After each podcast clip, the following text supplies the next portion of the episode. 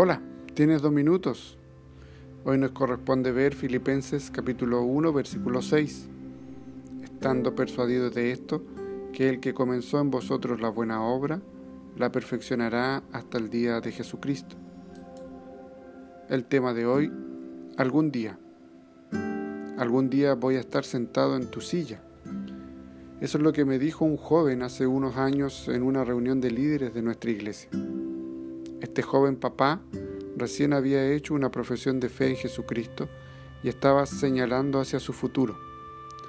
Estaba especulando cómo Dios iba a obrar en su vida, el trabajo por el cual Dios lo iba a preparar para asumir algún día responsabilidades en la iglesia. Unos años más tarde, después de haber sido confiado un cargo de liderazgo en nuestra iglesia, con gran satisfacción me hizo recordar esa declaración. Fue muy grato ver cómo Dios estaba obrando en la vida de este joven. El Espíritu de Dios había estado preparando la vida de este hombre para completar su obra en él. Su historia me hace recordar que Dios está haciendo lo mismo en cada uno de nosotros.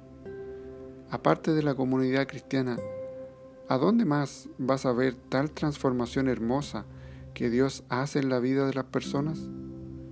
Pablo lo vio en la congregación de Filipos y lo llenó de gran gozo y gratitud. Hoy en día Dios nos da una visión de cómo Él está trabajando en nuestras vidas para llevarnos a una mayor madurez como discípulos de Cristo. Oremos.